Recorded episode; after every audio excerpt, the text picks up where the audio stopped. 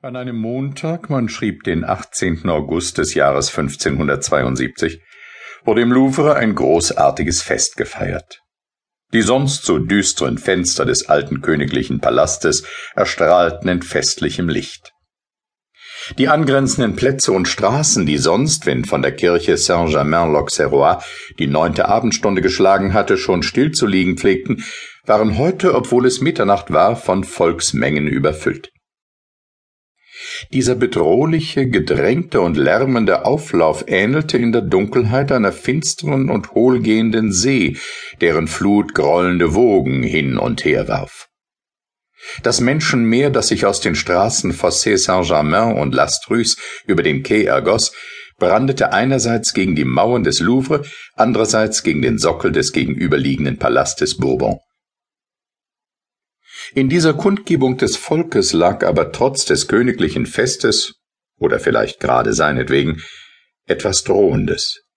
Es war, als ob die Menschen, die heute nur als Zuseher anwesend waren, ahnten, dass die Feierlichkeiten nur das Vorspiel zu einem ganz anderen Feste wären, das acht Tage später stattfinden sollte, zu welchem sie aber eingeladen werden würden, um sich nach Herzenslust zu vergnügen. Der Hof feierte die Hochzeit der Tochter Heinrichs II. von Frankreich, Schwester des gegenwärtigen Königs Karls IX., Margarete von Valois mit Heinrich von Bourbon, König von Navarra. Am gleichen Morgen hatte der Kardinal von Bourbon die Verlobten nach der Hofsitte, wie sie für die Königstöchter Frankreichs vorgesehen war, auf einer Hochbühne vor den Toren der Notre-Dame-Kirche getraut. Die Hochzeit hatte alle Welt in Erstaunen versetzt, hatte vielen Menschen zu denken gegeben. Man verstand die Annäherung der zwei großen Parteien nicht, der Katholiken und der Protestanten, die sich zu keiner Stunde mehr gehasst hatten als gerade zu dieser. Man fragte sich, obwohl der junge Prinz von Condé dem Bruder des Königs, dem Herzog von Anjou, jemals den Tod seines Vaters verzeihen könnte, der bei Jarnac von Montesquieu ermordet worden war.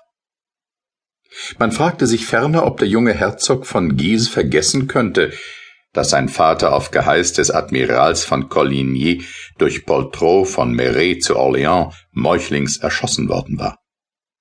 Mehr noch, Johanna von Navarra, die beherzte Gattin des schwächlichen Anton von Bourbon, welche die Verlobung ihres Sohnes Heinrich mit der Königstochter unterstützt hatte, war kaum zwei Monate später plötzlich gestorben. Darüber waren schlimme Gerüchte im Umlauf.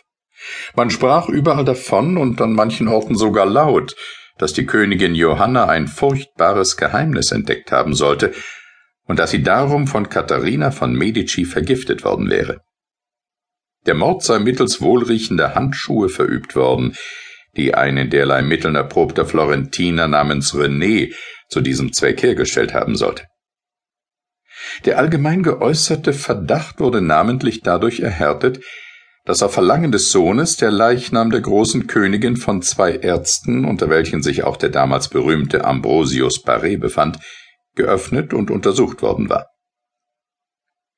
Von dieser Untersuchung war aber merkwürdigerweise das Gehirn ausgeschaltet gewesen. Und da Johanna von Navarra durch Einatmen des Giftes getötet worden war, so hätte gerade die Untersuchung dieses Teiles das Verbrechen erweisen müssen. Wir betonen das Wort Verbrechen, weil niemand daran zweifelte, dass wirklich ein solches begangen worden war. Doch das war noch lange nicht alles. Mit einem Eifer, der schon mehr eigensinnlich unterstützte und betrieb der König die Heirat, die seinem Lande nicht nur den Frieden wiederherstellen sollte, sondern auch die hervorragendsten Führer der Hugenotten Frankreichs nach Paris brachte. Man hatte, weil die Braut katholischer, der Bräutigam aber reformierter Religion war, beim damaligen römischen Papst Gregor dem 13. um eine Dispenzerteilung ansuchen müssen, da sich die Erlaubnis dieser Erteilung aber verzögert hatte, war die Königin Johanna von Navarra unruhig geworden und hatte darum auch ihre Besorgnis dem König Karl IX. mitgeteilt. Der hatte geantwortet Keine Sorge, liebe Tante. Sie wissen, dass ich Sie mehr verehre als der Papst und dass ich meine Schwester Margarete mehr liebe, als ich den Papst fürchte. Ich bin zwar kein Hugenotte, darum auch nicht gerade auf den Kopf gefallen, und wenn sich der Herr Papst zu lange dumm stellen wird, dann werde ich einfach